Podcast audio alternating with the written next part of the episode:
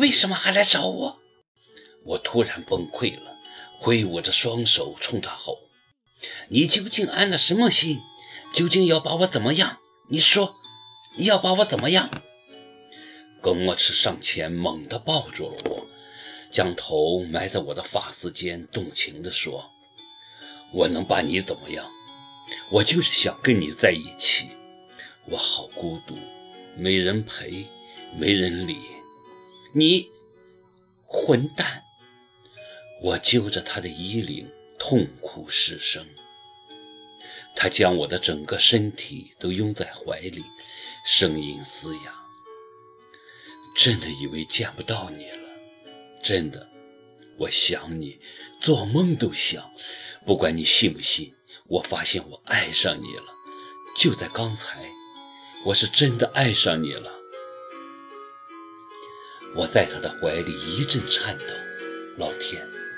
我跟他这么久，上了无数次床，第一次听到他说他爱我，听清没有？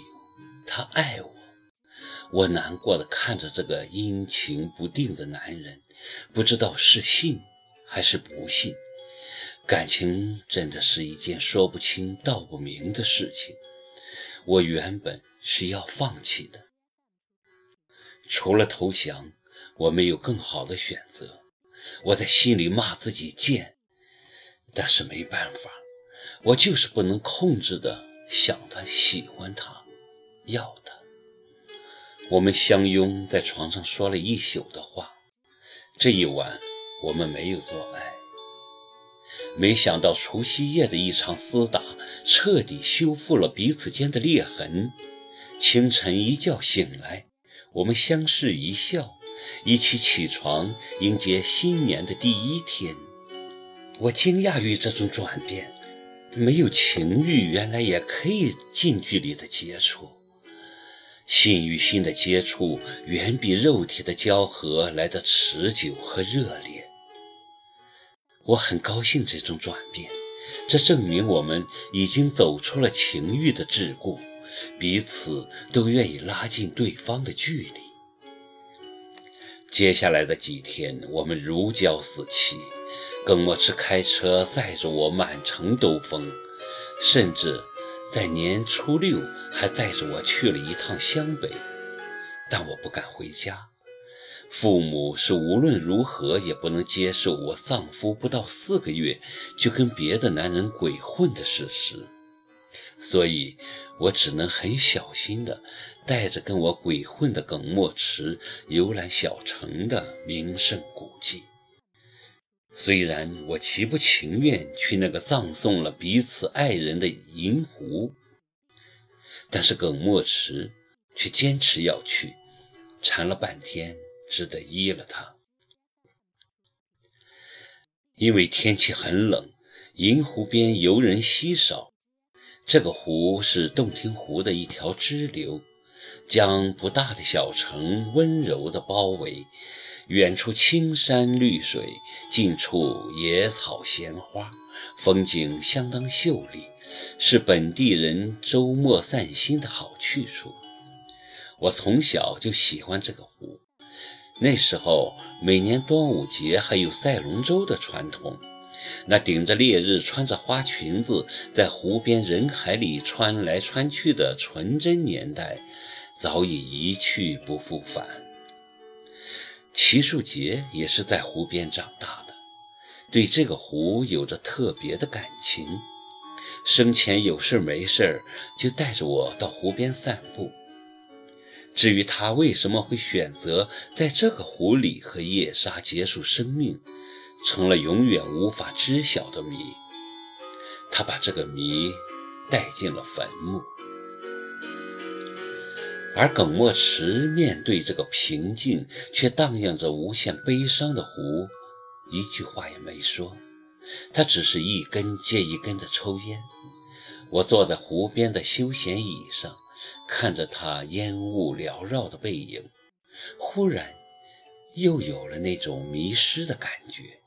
潜意识里还是很想看清他，但是看得清吗？他会让我看清吗？我们当天就驾车离开了湘北，一路无话。但是晚上，耿墨池却对我格外的恩爱，一遍遍地抚摸我的全身，吻我的脸和唇。半夜里，他还拽着我的手，说了一句让我几乎落泪的话：“我们都很孤独，别离开，离开了，我们中的一个必死无疑。”当时他闭着眼。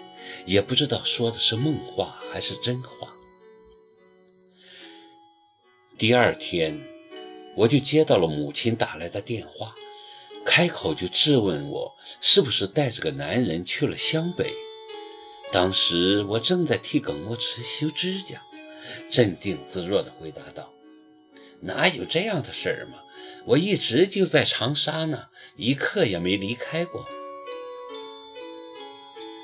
那我怎么接到了几个熟人的电话？都说你昨天跟一个开什么马车的男人在一起，还去了银湖。